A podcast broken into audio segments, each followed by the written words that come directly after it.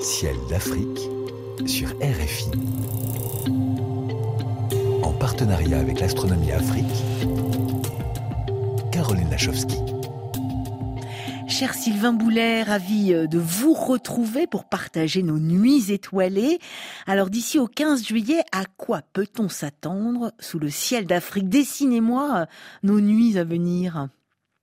Eh bien, un beau programme s'annonce.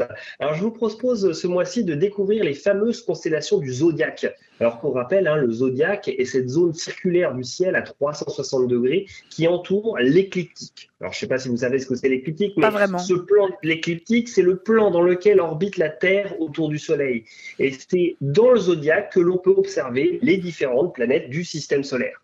Alors, les constellations du zodiaque hein, sont au nombre de 13 et non 12 comme on pourrait le croire avec les signes du zodiaque. Alors, une nuit typique des prochains jours, eh bien, en début de nuit, haut dans le ciel, vous découvrirez plein ouest le cancer et haut dans le ciel les constellations du lion, de la vierge et de la balance.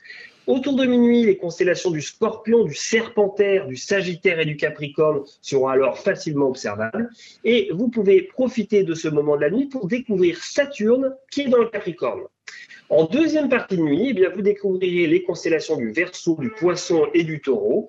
Et vous pouvez alors profiter pour voir les différentes planètes alignées avec Mars et Jupiter dans le Poisson, Vénus et Mercure dans le Taureau, juste avant le lever du Soleil. Est-ce qu'il y aura de jolis rapprochements planétaires à observer, Sylvain?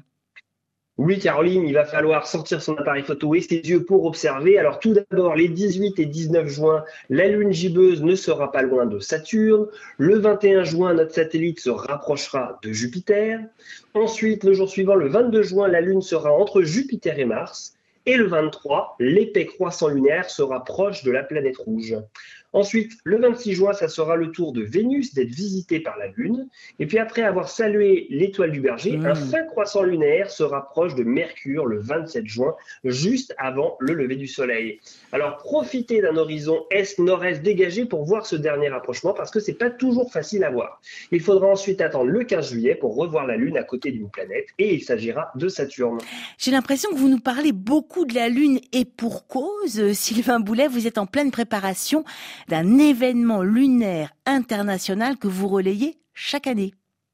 Oui, Caroline, j'adore la Lune et les 8, 9 et 10 juillet aura l'événement international On the Moon Again. Et durant ce week-end-là, eh bien, nous souhaitons que chacun, petit ou grand, puisse découvrir la Lune au travers d'un télescope ou d'une lunette astronomique. Alors, si vous, derrière, eh bien, vous avez un instrument d'observation, installez-le au coin d'une rue, au bord d'une rivière, sur la place d'un village, et puis partagez tout simplement la beauté de la Lune avec les passants. Et c'est simple, hein, il suffit de s'inscrire sur le site onthemoonagain.org et durant ce week-end, eh bien, la Lune se rapproche du premier quartier qui permettra ainsi une observation de qualité de plusieurs heures juste après le coucher de soleil. On the Moon Again, les 8, 9 et 10 juillet dans le monde, avis à tous nos astronomes amateurs sur le continent. Merci à toutes celles et tous ceux qui participeront à On the Moon Again en partageant leurs lunettes offertes par SSVI et RFI.